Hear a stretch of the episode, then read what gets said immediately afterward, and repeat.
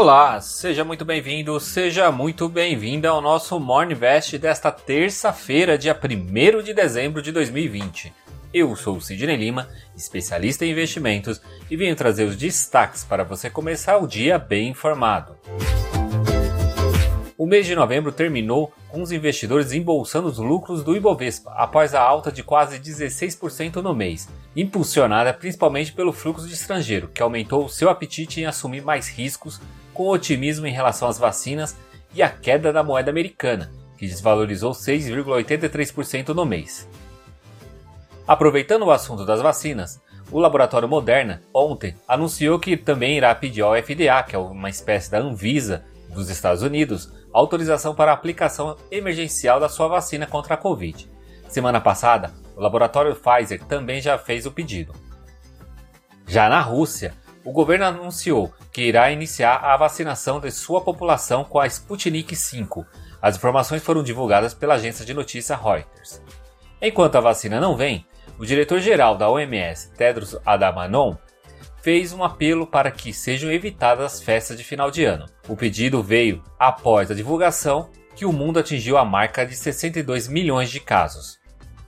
Voltando para o Brasil, o governo paulista, após as eleições municipais, atualiza o seu Plano São Paulo, retrocedendo de fase. Assim, o estado que estava na fase verde, que era o nível 4, passa para a fase amarela, o nível 3. Na prática, comércio e serviço passa a funcionar com menos horas por dia. Ontem também foi divulgado pelo Banco Central o Boletim Focus, e os economistas elevam a estimativa de inflação para este ano. Estima-se uma alta de 3,54% antes que estava estimada em 3,02%. Já para o ano que vem, também foi elevado de 3,40% para 3,47%. Em relação ao PIB, os economistas continuam otimistas, reduzindo a queda de 4,55% para a queda de 4,50% para o final deste ano. E para o ano que vem, a projeção aumentou para uma alta de 3,45%. E para o dólar, as projeções também foram reduzidas para o final deste ano, de 5,38 para 5,36. Para o ano que vem, a projeção se manteve em R$ 5,20.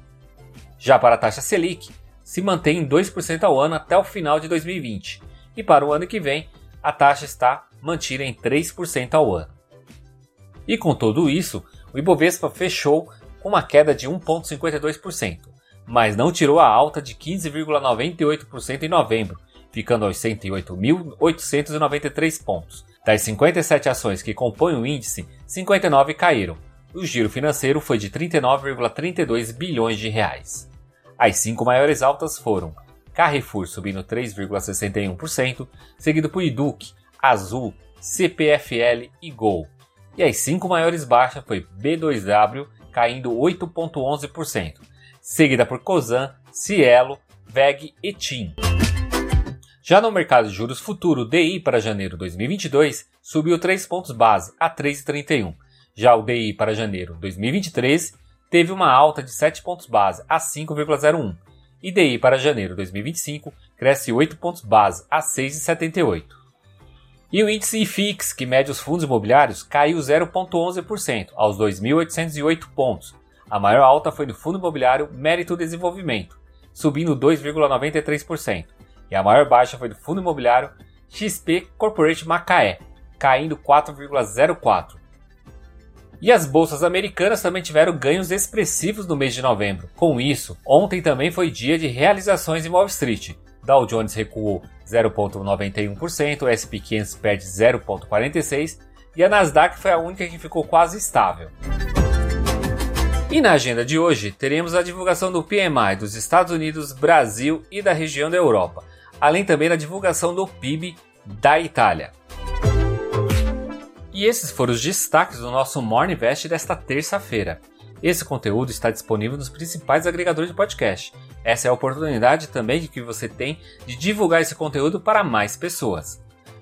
Vou ficando por aqui e eu te encontro amanhã, aqui nesse mesmo canal. Então, até lá!